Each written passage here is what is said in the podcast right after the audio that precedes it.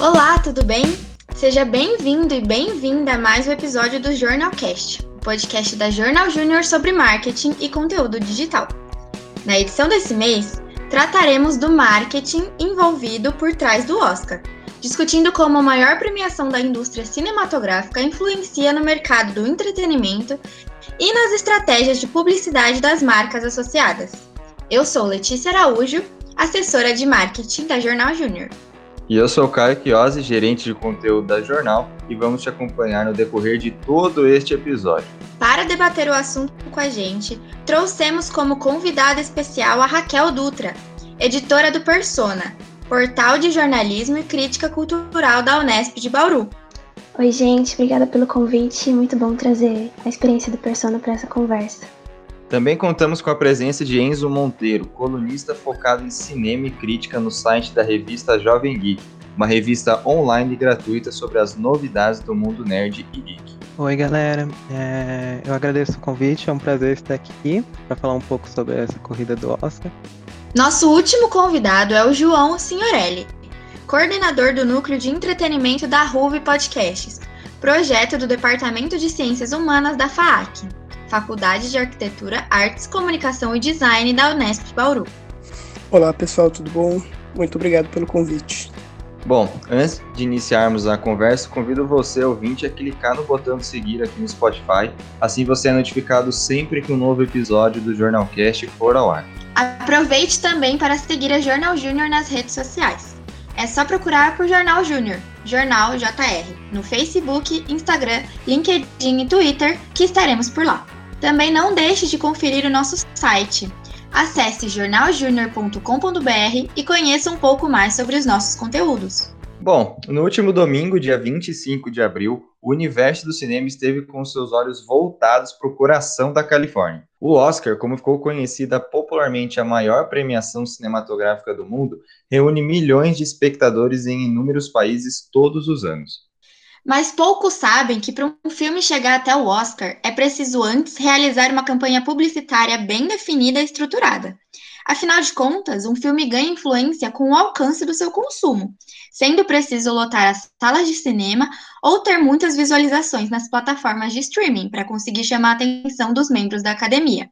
Bom, Spotlight, Segredos Revelados, que foi indicado como melhor filme de 2015, é um ótimo exemplo de como se dá a relação de proximidade entre o Oscar e o marketing. O filme só chegou ao seu momento de glória após contar com uma grande campanha de marketing, patrocinada pela executiva Lisa Tabak, especialista em fazer publicidades de sucesso para obras cinematográficas.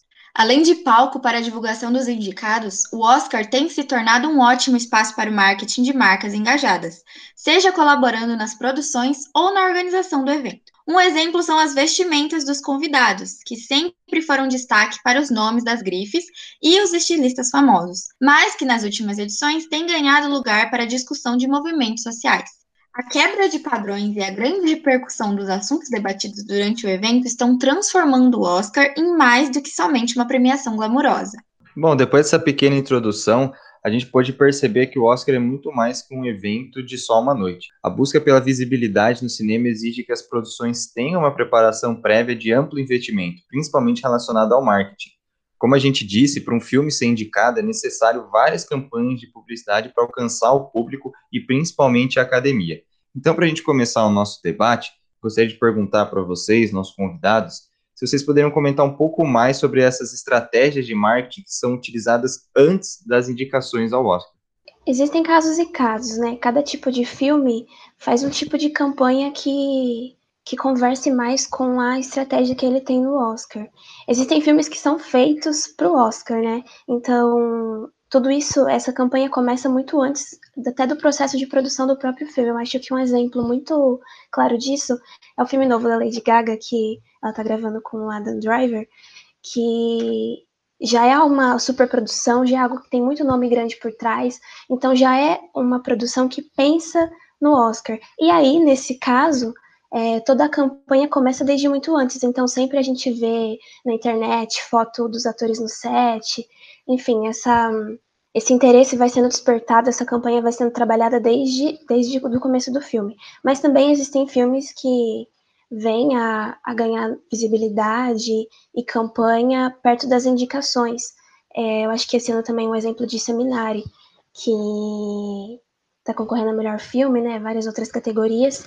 E é um filme que, até ele existir, né? Ele passou por festivais, ele foi ganhando notoriedade nesses festivais. Então, ele não foi feito pensando no Oscar. Então, não existiu uma campanha muito estruturada antes dele ganhar essa aprovação da crítica e do público. Então, cada filme tem sua, sua particularidade, mas alguns começam muito antes, né, incitando interesse, quando é algo que a produção já visa ir para o Oscar desde o começo, e outros acontecem organicamente aos poucos, né? E aí, quando a, a produtora que está por trás do filme enxerga aquela oportunidade de crescer e de alavancar a campanha, aí as coisas acontecem até a indicação. Acho que como a Raquel pontuou muito bem, os filmes normalmente, os filmes americanos normalmente já vêm com uma ideia do planejamento para planejar a campanha para o Oscar. Isso já é algo é, cultural deles, é algo que já está dentro do esquema lá de separar o dinheiro, e é muito dinheiro, não é pouco dinheiro, é muito dinheiro que eles investem em campanha. E o importante para eles é criar uma narrativa do filme fora da tela. Como que esse filme vai dialogar com as pessoas, é, assim que, a, que acabar o filme, as pessoas irem para casa, como que vai ficar essa imagem do filme? E para isso, eles usam recursos como é, entrevistas, vai ver, quando esse pessoal vai concorrer para o Oscar, vai ver entrevistas, principalmente dos atores, em todos os lugares possíveis. Eles sempre vão estar tá falando sobre o filme, falando sobre como foi a experiência de fazer o filme, como esse filme é importante para a sociedade agora. Você vai ver eles em programas é, grandes e tipo mais populares como o Saturday Night Live, que nos últimos, nas últimas duas semanas, por exemplo, recebeu a Carl Mulligan e o Daniel Kaluuya, que estão concorrendo é, a melhor, melhor ator coadjuvante, melhor atriz. É, você vai ver muitos artigos da Variety também, principalmente da Variety do Hollywood Reporter, que eles são meios que acompanham tipo fielmente a campanha e normalmente vai ter algum artigo ali falando sobre é, aquele filme, por exemplo, do David Fincher, quando ele fez Monk. Teve um artigo super extenso falando como o David Fincher ficou anos tentando fazer aquele filme, como foi um filme que já estava na cabeça dele há muito tempo, que o pai dele é, estudou muito a história de Hollywood para poder chegar naquele roteiro, e como que os dois é, entraram num, consenso para conseguir é, estruturar a história e um estúdio comprar. Então, essas narrativas de, de um filme que demorou muito para chegar no cinema, ou um filme que, é, como posso dizer, ele idolatra a indústria do cinema, como La La Land, como artista, esses filmes ele já vem com essa narrativa pronta que atrai muito os, os próprios votantes.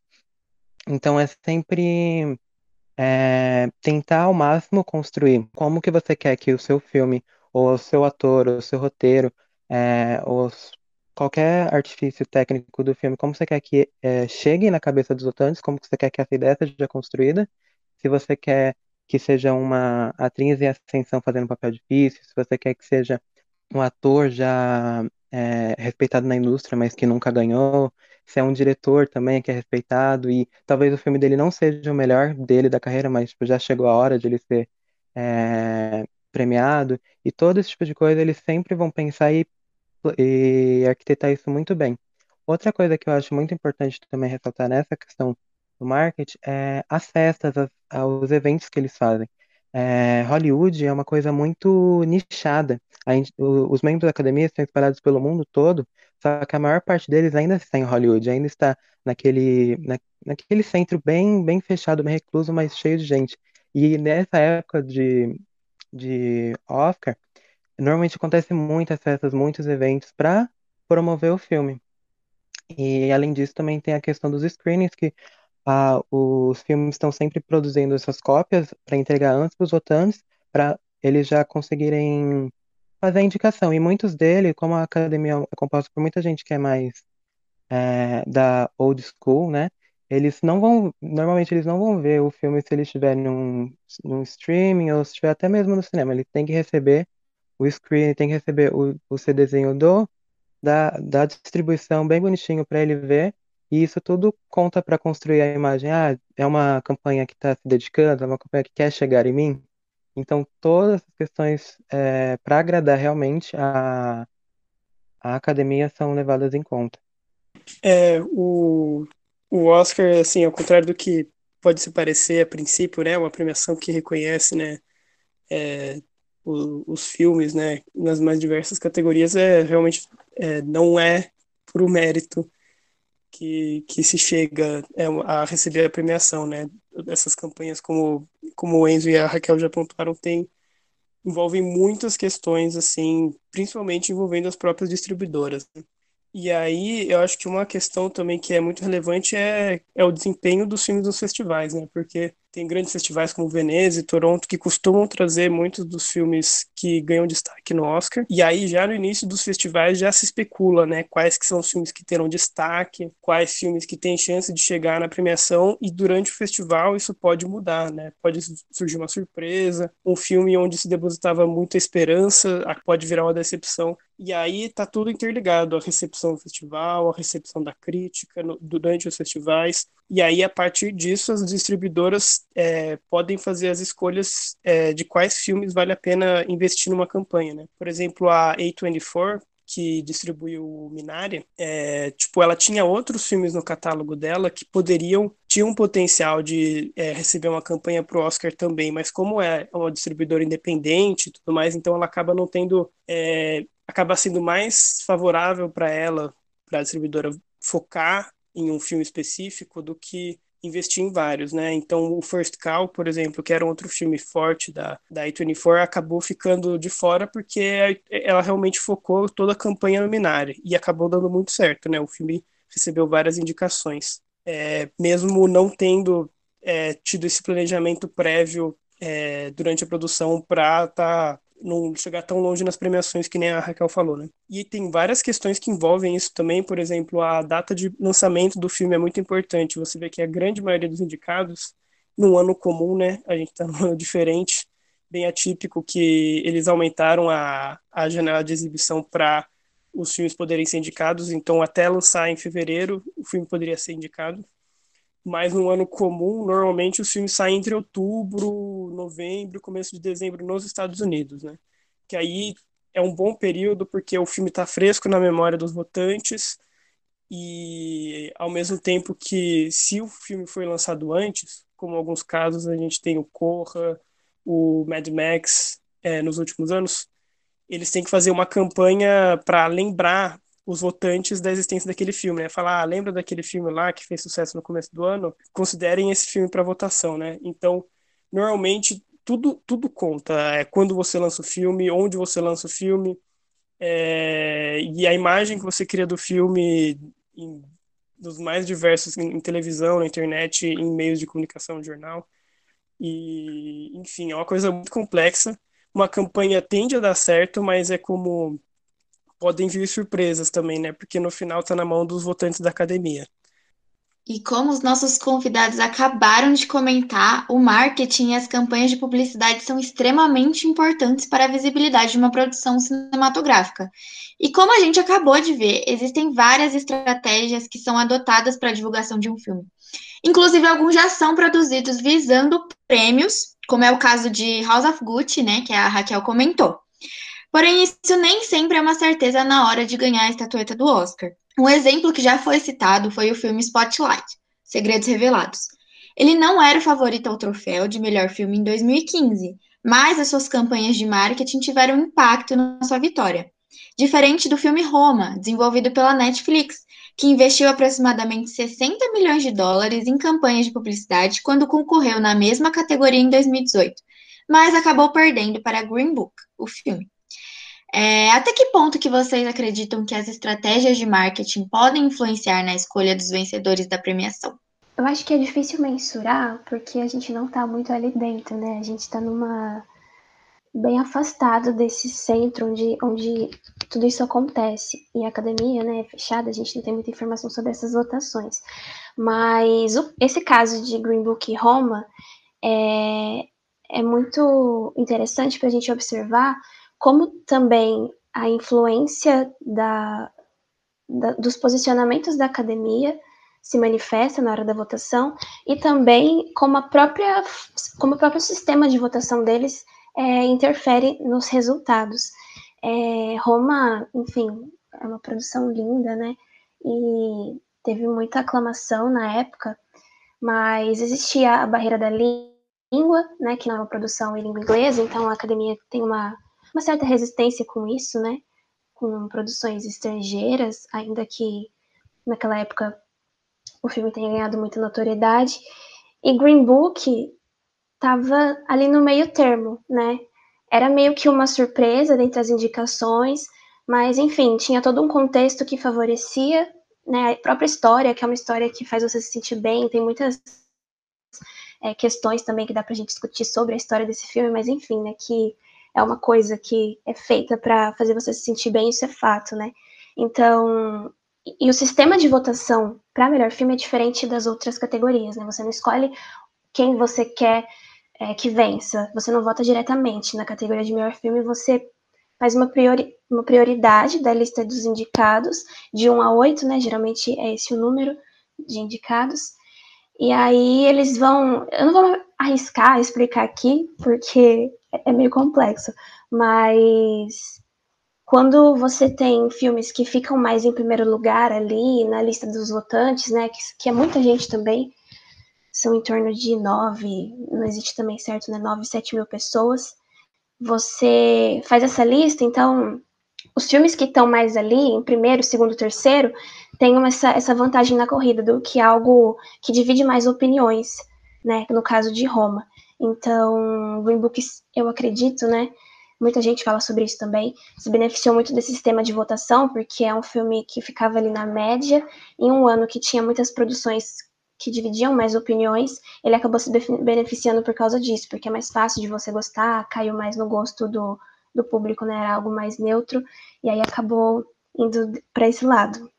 Eu, eu, acho que esse caso de esse caso do ano de Roma contra Green Book é bem emblemático, e eu acho que conversa muito com o que eu acho sobre a academia, porque eu sempre penso que a academia dá um passo para frente para dar dois passos para trás é, ela nunca vai ser totalmente aberta e ela também nunca vai ser totalmente fechada. Ela nunca vai apostar apenas no conservadorismo. Então, eles sempre vão tentar dosar é, as votações de acordo com a campanha, de acordo com o marketing inserido dentro da, da temporada de premiação, para conseguir fazer esse equivalente. Se você é, procura todos os anos de Oscar, você vai ver que é, nem tudo é progressista, nem todos os filmes progressistas vão ganhar é, as categorias que talvez mereciam, é, como o, uh, o João já tinha falado, não é sobre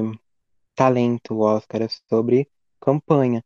Então, não necessariamente a, o mais talentoso vai levar, não mais necessariamente o progressista vai levar, mas como a campanha dele influenciou naquilo. E eles levam em consideração isso, eles não vão é, deixar com que, por exemplo, Moonlight ganhou é, dois anos antes de Green Book, e era um filme com uma narrativa sobre pessoas negras e pessoas LGBTs e pessoas é, vindo de, é, de experiências de vida totalmente é, complicadas e turbulentas, e ainda assim um filme independente. E ele foi é, vencedor em cima de La La Land, que tinha todo um buzz sobre a própria indústria. Então ali, por exemplo, eles deram o passo para frente. Só que dois anos seguintes veio o Green Book, um, um filme que fala de racismo, mas fala de racismo de um ponto de vista de uma pessoa branca que tem um papel de é, um branco salvador. É um filme totalmente conservador, é um filme que faz muita alusão ao, acho que é dirigindo Miss Davis, Miss Daisy, se eu não me engano, que também ganhou é, melhor filme lá nos anos 90, se eu não me engano, e tem mais ou menos a mesma estrutura de Green Book. E os dois falam desse lugar comum do racismo que não sai dali, é só uma visão branca. E ambos ganharam sobre o filme, filmes do Spike Lee, que falam mais diretamente sobre racismo de um ponto de vista de uma pessoa negra.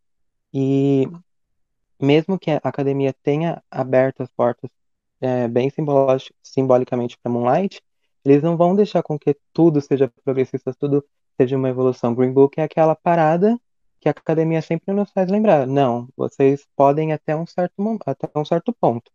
Mas lembrem-se que é, aqui é, é, totalmente dominado por uma elite é, branca, é, velha, né, é, cis, então vocês não vão ir tão longe assim quanto vocês esperam. Então acho que a academia ela sempre é, tá sempre dosando, tá sempre mantendo ali aquele status quo dela, de que é, a sua campanha é importante, sim, mas essa campanha principalmente tem que dialogar com a gente e não exatamente com a sociedade. A gente que vai é, moldar o mercado para ver como que a gente vai se inserir ali, mas primeiramente vocês têm que conversar com a gente, tem que ser algo que a gente entenda e tem que ser algo que a gente vai querer votar ou não.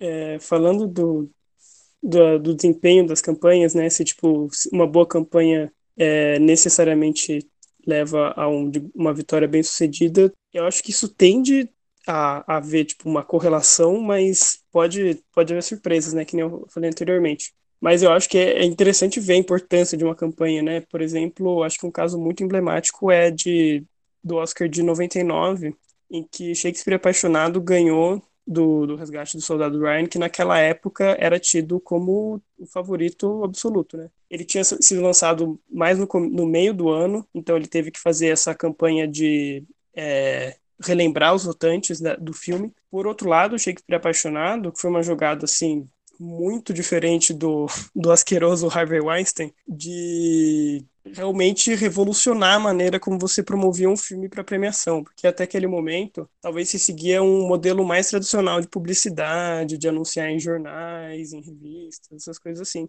O Harvey Weinstein ele começou com essa com esse formato de você fazer assim toda semana, quase todo dia você tinha algum evento relacionado ao filme, exibição é, exibição com os atores, bate-papo em programas de TV, ele investiu muito pesado nisso. E muitas dessas coisas voltadas especificamente para os membros da academia. Então você tinha uma exibição do filme é, com participação da equipe para os membros da academia. E isso, assim, fez muita diferença. Ele promoveu o filme muito para a melhor atriz, para Gwyneth Paltrow ganhar, e para o Shakespeare Apaixonado ganhar melhor filme. Então, e acabou dando certo, né? E aí isso mudou completamente a maneira de se pensar a campanha de um filme no, no século XXI. E acho que um outro caso emblemático também é, é um pouco mais antigo do Franco Atirador, que foi assim um filme que também trouxe, despertou essa questão é, da campanha, uma vez que o filme era um estava fadado ao fracasso, acho que é a Universal que distribuiu o filme, se não me engano, que era um, tinha sido um filme muito caro, que não tinha conseguido chegar no público direito. E aí eles conseguiram é, investir numa campanha para o filme de maneira que é, não só que, que, de maneira que o filme conseguisse indicações na, nas premiações e a partir das indicações o, o filme despertou a atenção do público e, e, e, ganhou todo o dinheiro de volta que tinha do prejuízo anterior. Então a gente vê o, o efeito que uma campanha pode ter, né? Por outro lado, é, nunca se sabe, né? Por exemplo, o investimento que a Netflix teve em Roma e o investimento que a Netflix tem dado nas produções dela nos últimos anos, é, às vezes não, por exemplo, a gente tem o, irlandês que foi indicado a 10 categorias, não ganhou nenhuma, né? E, a, e naquele mesmo ano a Netflix era a que mais tinha é, filmes né, na premiação, assim como esse ano agora, mas ainda assim é, ela não tinha conseguido tanto espaço entre os vencedores, né? Isso é interessante de, de observar.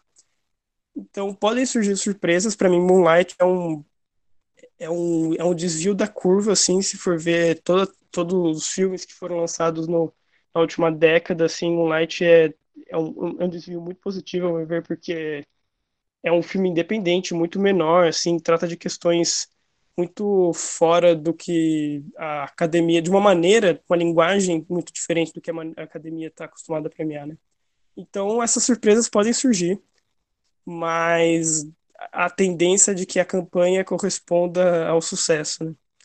Bom, além do marketing envolvido na divulgação dos filmes, como os nossos convidados já comentaram, a uma crescente presença do marketing de marcas no evento. Um exemplo foi no ano de 2015, quando a animação Uma Aventura Lego, mesmo não sendo indicada na categoria de melhor animação, aproveitou para brincar com a situação e montou sua própria estatueta e distribuiu essas réplicas do brinquedo a alguns atores e atrizes presentes naquela edição.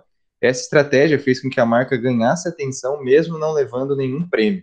Como também aconteceu com a empresa de eletrônicos Samsung, que investiu aproximadamente 20 milhões de dólares em ações de propaganda na cerimônia de 2014 e esteve por trás da tão famosa selfie feita pela apresentadora Ellen DeGeneres, aquela selfie famosa com Bradley Cooper, Brad Pitt, Jennifer Lawrence e outros atores e atrizes de Hollywood, que gerou uma enorme visibilidade para a marca. Então, pensando nisso, como vocês veem essas estratégias de marketing das marcas que buscam visibilidade com o Oscar, seja ela direta ou indiretamente? É, bom, a gente tem que pensar que a gente está numa indústria, né? Falando de cinema. E assim como, como qualquer outra, existem os interesses comerciais por trás disso.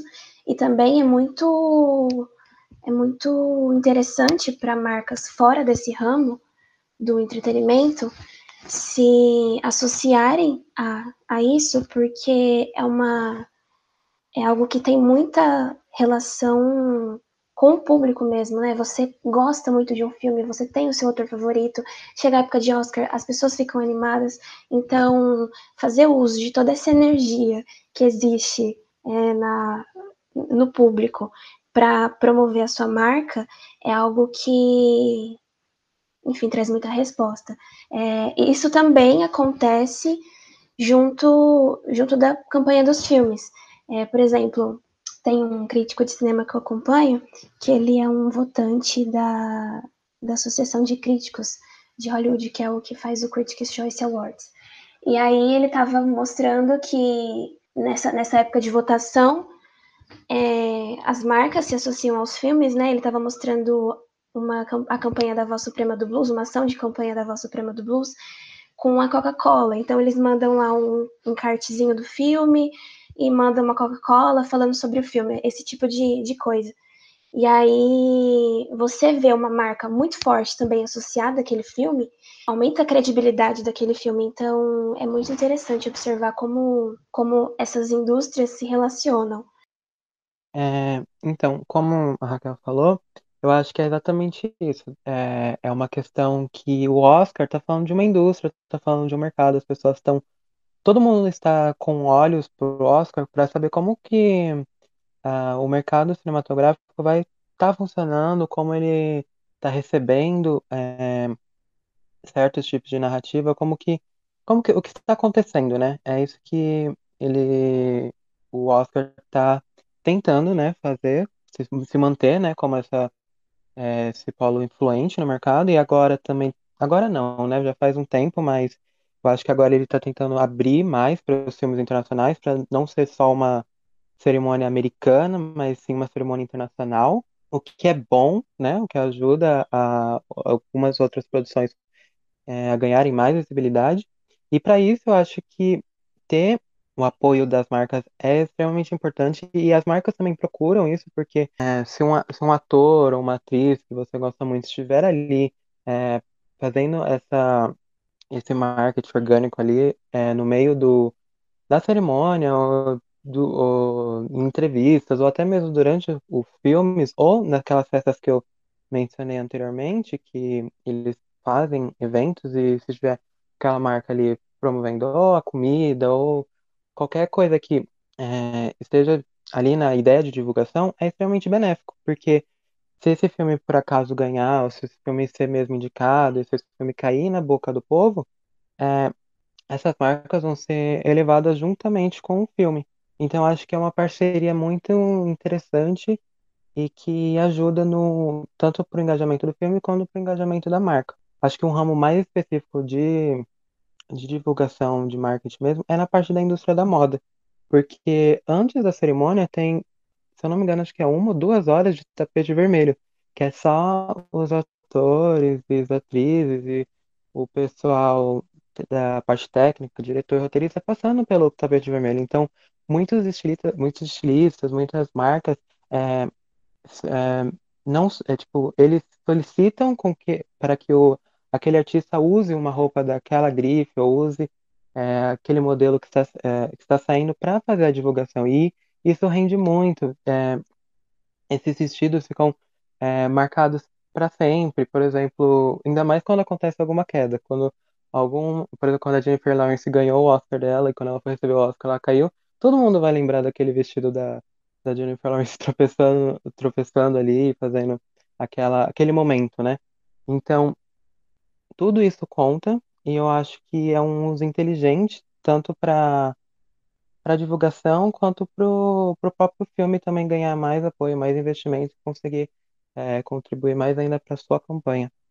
É, eu acho que por fim também tem a dependência do Oscar em relação a as emissoras de canais de televisão, né, e, e os anunciantes que, que vêm junto com ela. Acho que quem já viu a cerimônia do Oscar sabe como é cansativo, e não é nem pela cerimônia em si, é pelo número de intervalos que acontecem durante ela, que é, assim, realmente estafante. Assim, a cada menos de 10 minutos você tem um intervalo, e as mesmas propagandas, e aquilo repetindo, e isso é enfim, é muito importante para sustentar a cerimônia. Né? O Oscar está tendo alguns problemas em relação à audiência, que, o que também é, acaba afetando um pouco os anunciantes, uma vez que eles acabam ganhando menos visibilidade. E esse ano é para ser pior, muito pior, porque, enfim, todas as premiações tiveram audiência muito menor e eles não estão com nenhum tipo grande filme de apelo ao público para chamar atenção, para as pessoas estarem torcendo, como já teve é, nos últimos anos, é, filme com Gaga, é, Mad Max, assim, normalmente se tem algum filme grande que, que tem um apelo maior ao público, né? E nesse caso, esse ano não tem, então acho que o Oscar vai sofrer muito com isso. Mas aí, enfim, o, essas propagandas acabam também sustentando bastante do Oscar, o, a premiação, né? E, e infelizmente acaba afetando um pouco a experiência do, do, de quem assiste, né? E é inegável que o Oscar é uma grande plataforma de visibilidade, o que dá abertura para a discussão de várias críticas de impacto social. Movimentos como o Me Too e o Oscar So White tomaram grandes proporções depois de serem citadas em discursos e reivindicações do evento.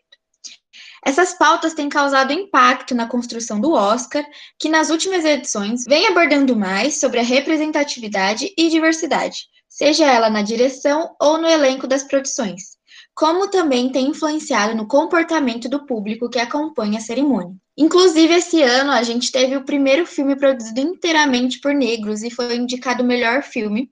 É o primeiro filme da história do Oscar, que é o Judas e o Messias Negro. É, Para vocês, qual a importância desses momentos no Oscar e como o marketing pode impulsionar esses assuntos? Quando eu penso sobre isso, eu enxergo muito algo da comunicação como um todo. Porque, primeiro, a gente está num, num, num contexto, falando do Oscar, que é assistido no mundo inteiro, que tem uma, uma expectativa mundial em cima daquilo, e tem uma relevância mundial, tem um impacto muito grande, e também tem essa dimensão emocional mesmo da, da comunicação e do entretenimento, né? Que, como eu disse, tem o filme que você ama, tem aquela atriz que é sua favorita, que está indicada aquele ano.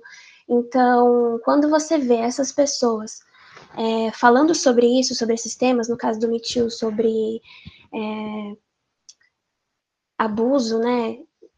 Tanto sexual, psicológico, contra as mulheres dentro da indústria cinematográfica e o Oscar So White sobre racismo, é, você, o público passa a compreender aquelas essas pautas e absorver isso de uma outra forma, porque tem todo esse esse fundo envolvido, todo essa, essa esse contexto. E até tem um caso também da Natalie Portman, que ela sempre aborda né, essa questão da representatividade feminina no Oscar, ela sempre dá umas alfinetadas. E aí teve um ano que ela foi com o vestido, e no vestido estava bordado o nome de várias diretoras que tinham sido esnobadas, tinham seu, tiveram seu trabalho é, ignorados naquele ano pela academia. E aquilo impactou muito, muito, muito, muito, muito, teve uma repercussão enorme. E aí, hoje, esse ano, a gente tem a categoria de direção com recorde, que são duas mulheres indicadas, né, no, ao mesmo tempo, no mesmo ano. Então, é aquilo, né? É algo surreal, ao mesmo tempo também pensa na Viola Davis, que também esse ano quebrou o recorde de indicações para uma atriz negra, que são apenas quatro. Então, a gente ainda está longe, né, de um ideal e, enfim, a academia é majoritariamente uma, pessoa, uma galera mais velha, branca, elitizada, tem tudo isso. É, mas é claro que esses debates são importantes para a gente avançar. É, também tem o caso de Judas e o Messias Negro, que é um, é um marco histórico também. E esse ano como um todo é muito importante para tudo isso, porque a gente viveu um ano atípico, né?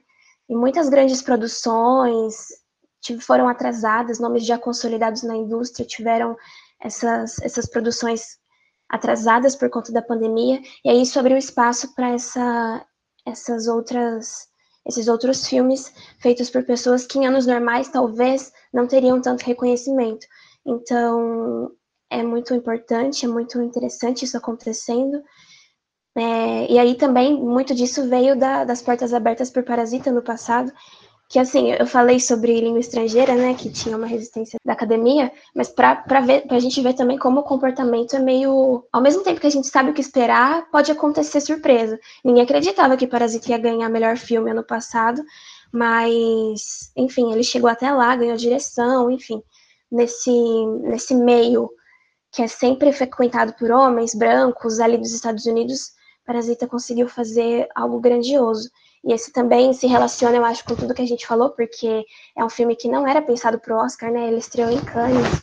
É um filme totalmente em coreano, que não tem nada de inglês, então é um caso muito, muito, muito sensacional e se, se relaciona com tudo isso que a gente vem discutindo ao longo de todos esses anos, né? Como é importante ter essa, esses, esses assuntos sendo, sendo falado ali, porque isso vai repercutir. Tem também um caso muito interessante da Meryl Streep, que ela ganhou um prêmio no Globo de Ouro um ano, eu não vou lembrar exatamente que ano era, mas no discurso ela fez um discurso anti-Trump. É, eu acho que foi ali em 2017. Ela discursou contra o Trump no, na premiação, e aí aquilo teve uma repercussão enorme e e ela acabou, era um filme que não era nem muito forte na época, mas ela acabou chegando ao Oscar, indicada a melhor atriz, por causa de toda essa repercussão que teve. Então, também é um outro exemplo para a gente enxergar como tudo está interligado, tanto campanha, repercussão, é, esse, o levantamento desses debates, tudo isso é muito importante. É, eu acho que quando o marketing está interligado com essas questões sociais dentro do Oscar, eu acho que é muito importante para gerar mudança dentro da própria organização como eu falei, a academia, assim, os, os membros em si, as vontades deles vão ser sempre, vão, sempre prevalecer, só que eles também estão atentos às mudanças do mercado, não é algo é, que eles estão alheios, são crianças birrentas. Não, eles modelam o mercado, mas eles também entendem as mudanças. É, como eu falei, o Oscar ele tem a intenção de ser uma premiação internacional, então a academia hoje, hoje tem mais uma tem uma abrangência para pessoas fora é, dos Estados Unidos, é, tenta diversificar, assim, a, a diversidade que eles têm é bem limitada, mas dentro dos padrões eles tentam é, internacionalizar mesmo, criar nova, tentar entrar novas narrativas, não necessariamente que elas vão ganhar, mas que elas estejam lá.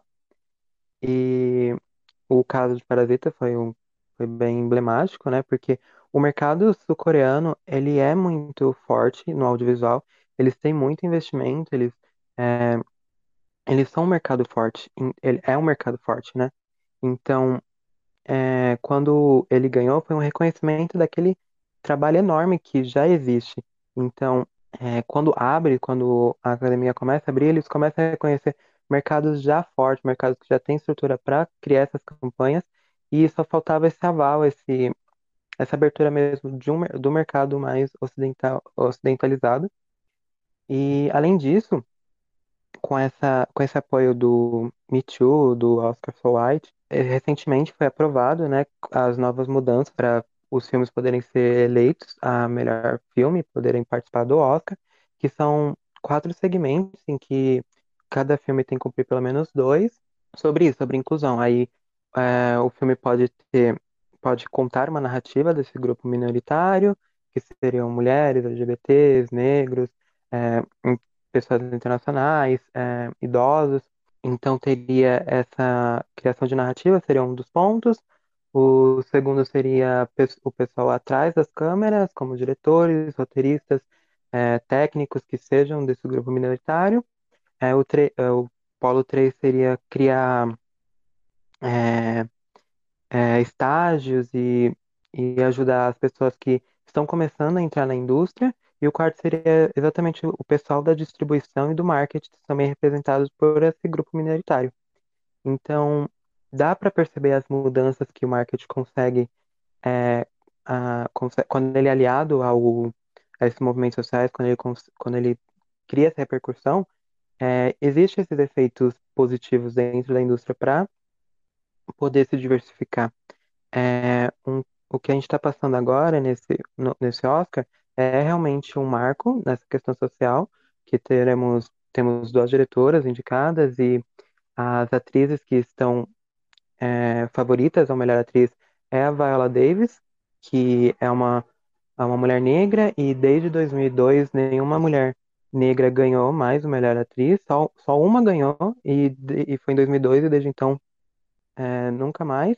E a que está concorrendo fortemente com ela é a Carey Mulligan, que está que fez, tá fazendo Bela Vingança, que é uma história de uma protagonista feminina que ela toma os caminhos da sua história, ela é uma mulher independente, não, não é tão independente que ela tem um passado meio complicado, mas ela é a, a geradora de conflito, ela ela que toma o rumo da própria história, ela não é um personagem, ela é um personagem tipo, muito ativo, ela é um personagem muito parecido com a, a Garota Exemplar, quando, a, quando ela foi indicada também, a melhor atriz, e esse tipo de narrativa, com uma mulher que tem força na sua própria história, é quase que não é reconhecido. Normalmente, essas mulheres que são premiadas são, é, são mulheres que fazem papéis sempre super melodramáticos, ou de uma mãe, ou de uma figura é, biográfica, de uma figura que já está ali dentro da indústria, uma figura histórica. Então, ter essas duas, esses dois estilos de narrativa eles, e ver que eles estão competindo é uma coisa interessante. Só que ao mesmo tempo que eu já falei, eu tenho esse receio com a academia de dar um passo para frente, dois passos para trás, e é bom ver que a gente está conseguindo conquistar essas coisas, essas novas regras, e ver duas mulheres competindo na direção, ver duas narrativas de melhor atriz sendo muito bem colocadas. O caso do Judas e o Messias Negro, o Minari também. É, é muito bom ver tudo isso, mas será que a gente vai ver isso recorrentemente? Será que ano que vem e depois daquele ano a gente vai continuar vendo essa progressão ou vai ter mais um intervalo de quase 20 anos para conseguir chegar nisso de novo? Então, essa é a minha preocupação. Ao mesmo tempo que eu consigo ver essas mudanças, consigo ver que está é, criando espaço para ganhar um novo, um novo público e se interessar por questões sociais, eu ainda tenho essa descrença um pouco da academia pelo histórico dela, de sempre dar com uma mão e tirar com a outra. Bom, é, Hollywood, acho que assim como todo o resto da sociedade, né, tá cheio de problemas. E a, as premiações acabaram se tornando um, um meio de visibilidade para discutir esses problemas, apontar eles e tudo mais. E, enfim, acho que desse ano a gente já enxergou muitas mudanças, né? Eu acho que só o fato é, de ter descentralizado um pouco mais de Hollywood, hoje, esse ano você tem muitos filmes independentes, é, traz um pouco uma cara muito diferente para o Oscar, né? É, e é interessante observar, porque ano passado, é, que tiveram algumas reclamações, né? Você teve é, os mesmos rostos de sempre indicados, alguns é, se vê tipo se, todos os indicados a melhor diretor, acho que com exceção do Bong Joon-ho, eram muito excepcionais e eram tipo, aqueles conhecidos, brancos, doidos de Hollywood. E e aí eu tinha observado no passado que na categoria de curtas é, havia é, uma diversidade mais interessante, havia é, eu, eu, pelo que eu me lembro, eu acho que mais de 50% da, da, da, da direção dos filmes, dos curtas-metragens do ano passado, eram mulheres, ou você tinha uma mulher dirigindo junto com um homem, ou um filme que era dirigido por duas mulheres. E, e a gente vê que é, essas, o cinema independente, o cinema um pouco menor, um pouco mais afastado da indústria, já tem essa cara diferente, né? E aí, como esse filme deu mais espaço para o cinema independente, esse ano deu mais espaço para o cinema independente, é, a gente acabou tendo um Oscar muito diferente, né? Um, um, um Oscar é, que você tem é, tantas temáticas diferentes expostas ali, tantas é, é, é, muito descentralizado do que a própria indústria tem feito, assim, né? Que a indústria acaba se mantendo no mesmo padrão de sempre, um pouco mais é, tradicional, um pouco mais assim, seguindo os mesmos aspectos de sempre.